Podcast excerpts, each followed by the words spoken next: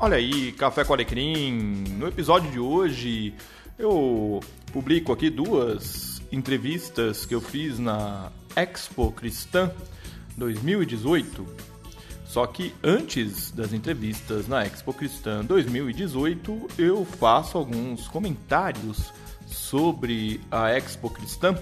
Passei 10 anos sem colocar meus pés nesta feira e eu faço alguns comentários breves sobre a minha impressão de tudo que eu vi por lá. Aproveitando aqui os recadinhos no início, eu quero agradecer as reações que tivemos aos três episódios sobre o cristão e a política, o cristão e a corrupção e o cristão e as eleições presidenciais. Nessa semana seria até mais coerente publicar um episódio sobre as eleições. Nós teremos no próximo domingo. Mas você vai ver que não deixa de ter relação um assunto com o outro. Vamos lá então. Ah, e antes que eu me esqueça, nós já cadastramos o Café com Alecrim no Spotify. Então, se você acessa os podcasts pelo Spotify, pode procurar por lá que você deve achar. Vamos ao episódio.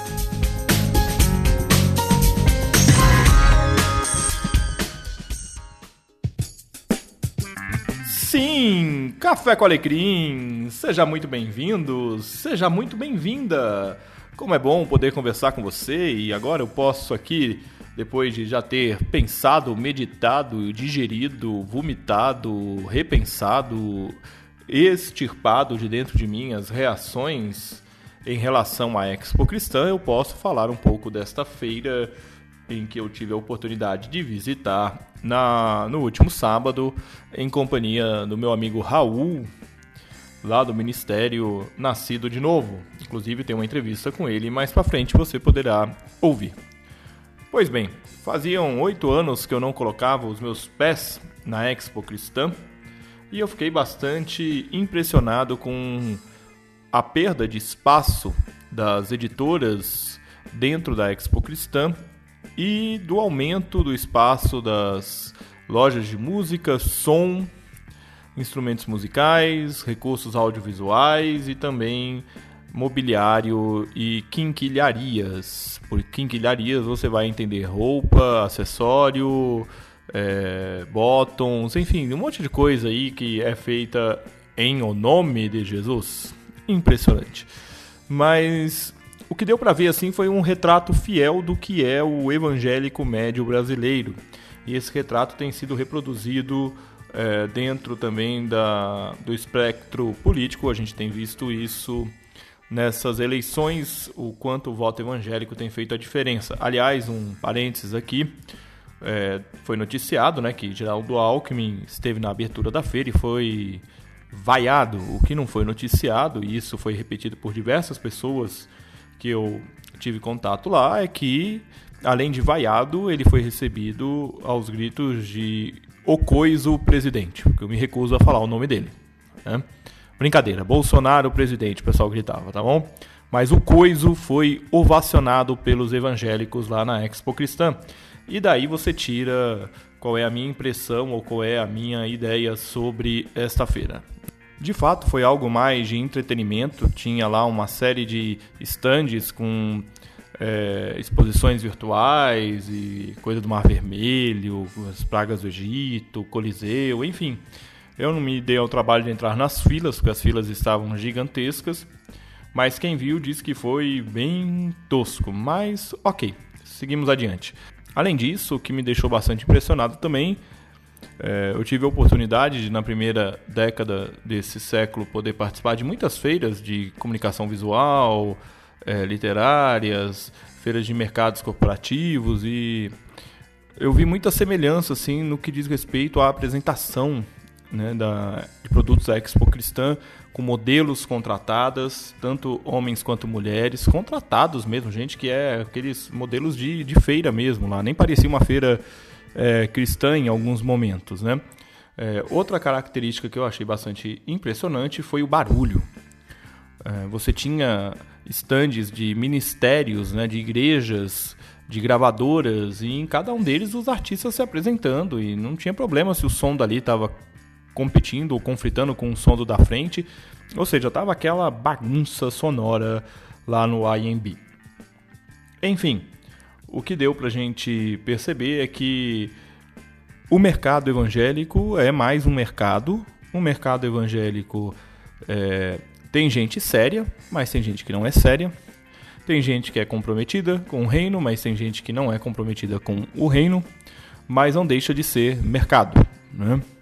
É, não deixa de visar lucro, não deixa de visar você ter recursos e marcar a presença do seu ministério e da sua é, igreja e do seu produto ali. Isso foi muito nítido. O que a gente pode acrescentar disso daí é que, é, exceção feita a CPAD e a editora Mundo Cristão, e talvez uma ou outra editora ali, é, confessionais que estavam ali, a imensa maioria era perfeitamente descartável. Bom, eu encerro por aqui. E nós vamos passar agora, primeiramente, a entrevista com o Renato Soares sobre a tradução NVT, nova versão transformadora. Ele vai falar um pouco sobre essa tradução e um pouco sobre a Bíblia de Estudo NVT. E em seguida, nós passamos a uma conversa com o Raul, do Ministério Nascido de Novo, sobre a Expo Cristã e também um pouco sobre o ministério dele, tá bom? Um grande abraço para vocês, vamos ficar com as entrevistas e no final das entrevistas a gente volta.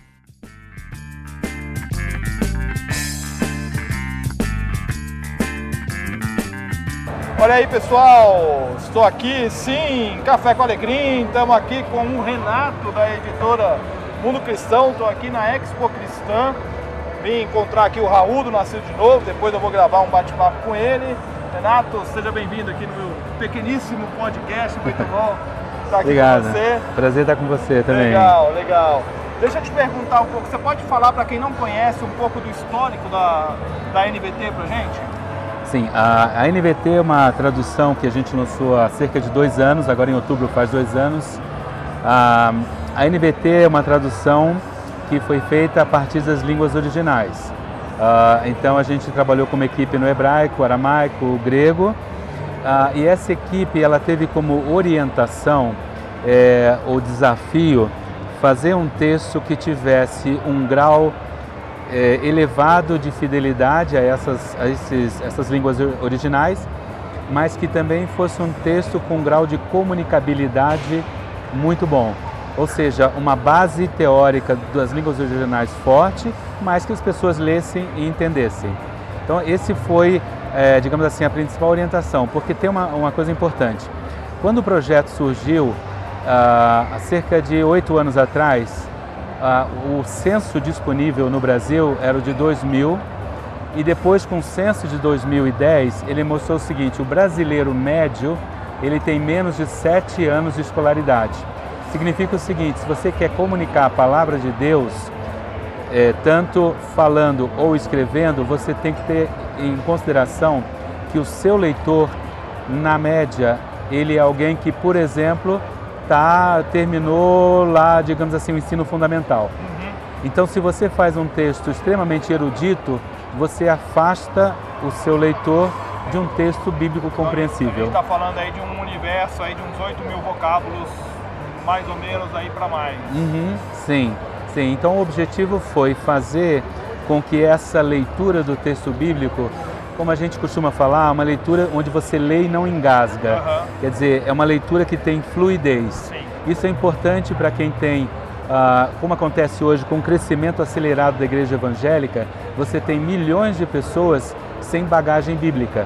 São pessoas que estão chegando e que não tiveram uma experiência de leitura da Bíblia. Então, nesse caso, a NVT ela pode contribuir porque ela vai tornar a palavra de Deus acessível. Esse foi o grande, eh, o grande impulsionador do trabalho que a gente fez. Isso eu tenho sentido na pele no pastorado, Renato, é, com pessoas que são recém-convertidas e que falam assim: a Bíblia que você lê no púlpito é mais fácil do que a Bíblia que a gente lê todo mundo junto.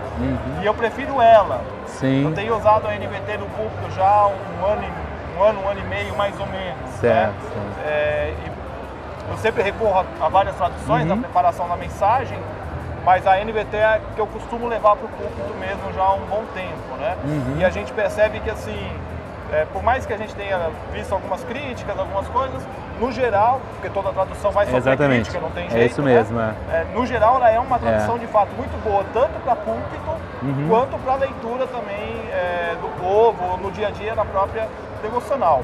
E a NBT soltou agora aí, é, saiu agora a Bíblia de Estudo, né? Exatamente, é, é. Conta um pouquinho pra gente a história dessa Bíblia de Estudo, então, É, pra gente. essa Bíblia de estudo eu uso em inglês uns 8 para 9 anos. Então eu já sou um, eu sou um vendedor nato dessa Bíblia. Aham. É, essa, nesse momento, eu diria que ela é a, é a Bíblia de estudo mais completa e abrangente em língua portuguesa.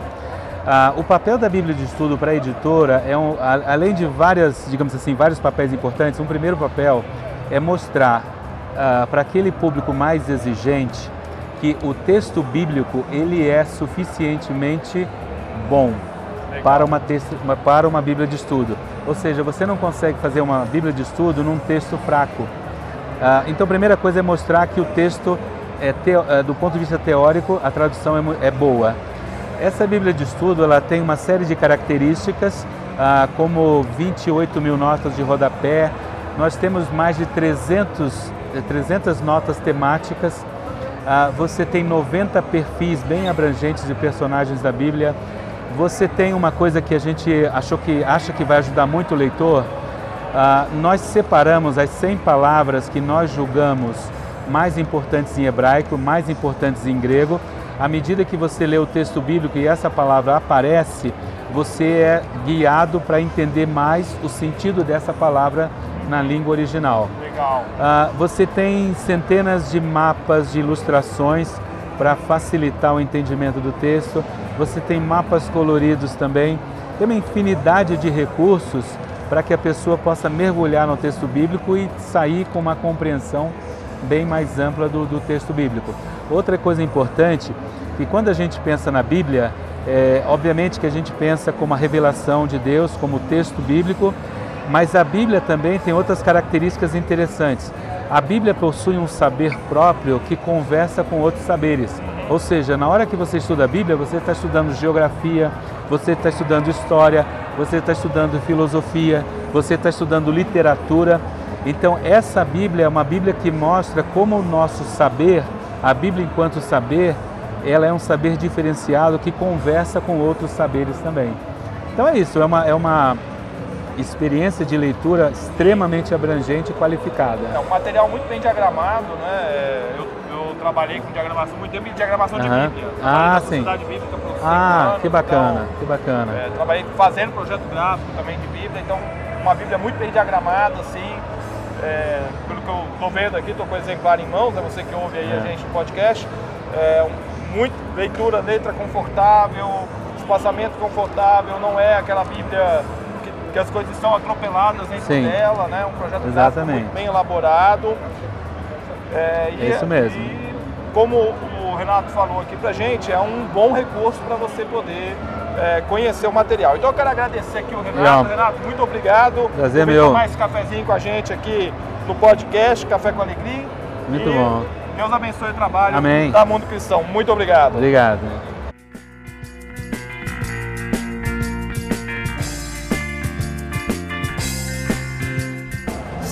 Café com Alecrim, olha a gente aqui na Expo Cristã, ainda por aqui rodando por essa feira maluca. Algo meio mamônico, meio cristão, muita Expo, pouco cristã. É, Raul, como é que é? um- Tô aqui com o Raul do Nascido de Novo. É, é uma quando eu cheguei, né, aqui, e eu ver, ver político vir aqui, não, na- nada contra virem todos, mas vem um só. Eu confesso pra você que alguma, as editoras salvaram a feira, vamos dizer assim. É. Porque tem material que- muito bom. É, a, via de regra, faz oito anos que eu não venho numa Expo Cristã e geralmente eu vinha mesmo por causa das editoras, mas a a- o espaço das editoras diminuiu bastante, né? Aumentou muito questão assim, de ministérios presentes, música, a praça de alimentação triplicou de tamanho, virou quase que um É. shopping gospel, né? É, virou uma, uma festa. A igreja ela tem um papel social que é a comunhão entre os irmãos.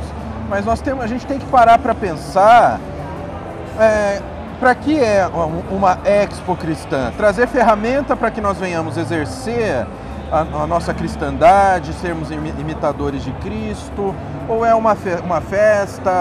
com- A definição precisa ser feita. Eu É. acho que isso isso está faltando. É, ó, eu nunca me iludi muito com essas feiras, porque pra mim sempre foi comércio mesmo, né? Independente, ó, a gente tá aqui gravando, por exemplo, no estande da Mundo Cristão, que é uma editora séria, uma editora comprometida, uma editora que trabalha em prol do reino de Deus, a gente sabe disso, tanto a Mundo Cristão, quanto o CPAD, quanto outras editoras que estão aqui, só que a gente sabe que a imensa maioria do que tá aqui é comércio mesmo. né? Mas comércio de quê?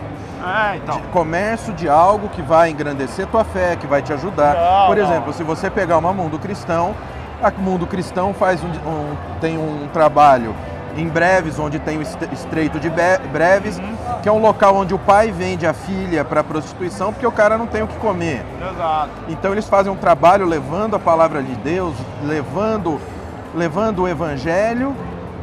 Ué, é, como isso vai ser sustentado? Então que comércio nós estamos falando? Comércio de quem busca fama? Eu fiquei, fiquei emocionado hoje porque uma pessoa me parou e me reconheceu do canal.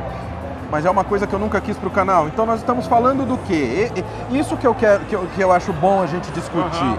É o quê? É, é a- o culto ao pastor? É o culto ao ministério? É assim, quando a gente vê o que parece assim, na maioria dos estandes, né? É a foto do líder do ministério. Com a mulher dele? Exato, é, é o cu- o culto à personalidade. Né? Isso, é, isso é triste da gente ver. né? Isso é triste da gente ver. Então eu acho que a gente não pode também é, ir para o outro lado e falar assim, não, é, é tudo reino de Deus, é tudo abençoado, é tudo, eh, é tudo abençoado até a primeira vírgula quando você começa a analisar de perto o que está acontecendo ali. Né? É, então acaba sendo um pouco complicado a gente tirar essas definições também. Embora né? nós tivemos acesso a lançamentos, vamos colocar aqui de todos os lados, tanto do lado pentecostal quanto do nosso Sim. lado, que é o lado reformado. Sim. Tivemos o lançamento aqui do livro do Silas Malafaia essa semana. É. Que, queira ou não, ele tem um ensino que leva ao nome de Jesus. Nós temos lança... nós tivemos lançamento aqui de um, de um livro maravilhoso que é o Testemunho da, da menina que é daquela foto da guerra do Vietnã. Sim, sim. Nós tivemos o lançamento, então é uma coisa extremamente bem-vinda. E, ah, no caso da a Bíblia, nós estamos tendo contato aqui com a Bíblia NVT, então são, são instrumentos deliciosos. Agora, qual que é o nosso problema? O problema é até onde vai o que é benéfico para o reino e até onde vai aquilo que é nocivo ao reino. Até onde nós estamos fazendo o papel de homens de Deus, dando ferramenta para a meninada ler mais a palavra, como é o caso da NVT, quando nós estamos dando um livro que é o testemunho de uma mulher que passou poucas e boas encontrou Cristo na vida dela, que, ou seja, que serve de testemunho para pessoas que podem estar sendo abusadas, que podem estar sofrendo, e até onde apenas alguém que vem, uai, fulano de tal, cantor. É, Qual é o balanço disso tudo? É, é, eu acho que é, é um pouco complicado a gente é, definir tudo, né? Mais uma vez eu falo, a gente definir tudo como sendo algo em prol do reino de Deus. A gente sabe que rola muito comércio, tem muita gente querendo tirar vantagem, mas tem pessoas sérias e comprometidas também. Então não dá para colocar todo mundo no mesmo balaio. A percepção que eu tenho oito anos depois é que essa turma séria perdeu muito espaço. É, isso eu É. também senti. Então, assim, perdeu, e vem perdendo espaço dentro desses eventos, né? Então, é um pouco complicado. Aproveitando que o Raul está aqui, até para a gente já caminhar aí pro, pro encerramento do nosso curto papo aqui, porque é um cafezinho, né? Não é, É. um jantar com alecrim, é um café com alecrim. Então, é, pedir pro Raul falar um pouco do Ministério Nascido de Novo.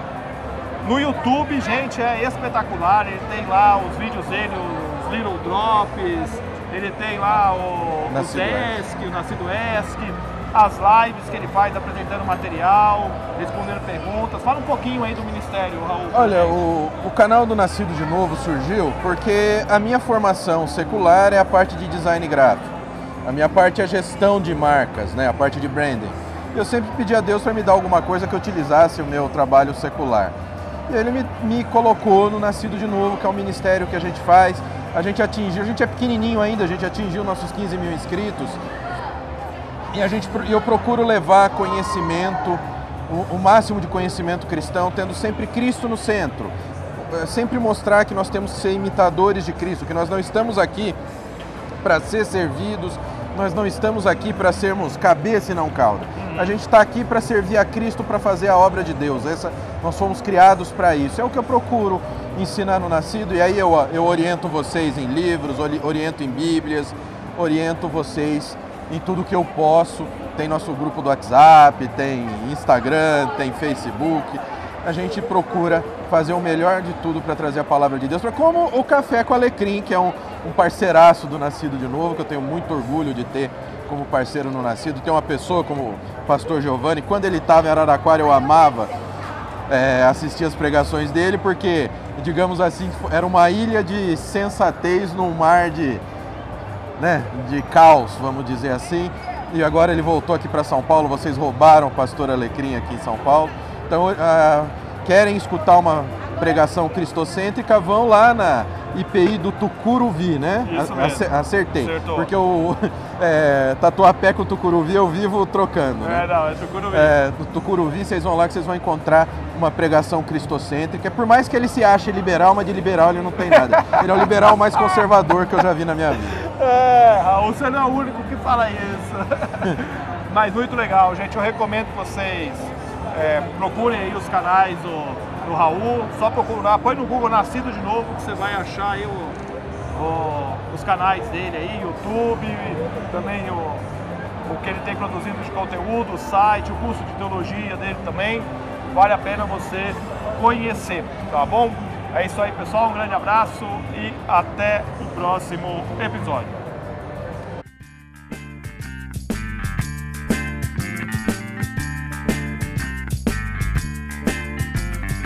Pois é, pessoal. Eu espero que esse bate-papo aí com o Renato Soares e com o Raul, do Nascido de Novo, possa ter acrescentado algo para você.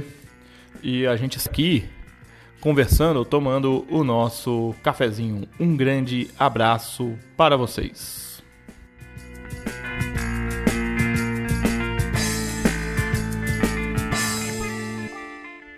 Muito bem, chegamos ao final de mais um podcast Café com Alecrim. Eu agradeço a sua audiência e eu quero ouvir o que você tem a dizer sobre o que nós conversamos aqui hoje. Então você pode escrever para fale@cafécoalecrim.com.br, você pode acessar cafécoalecrim.com.br e você pode também entrar em contato comigo pelas redes sociais. Um grande abraço para você e até o próximo episódio.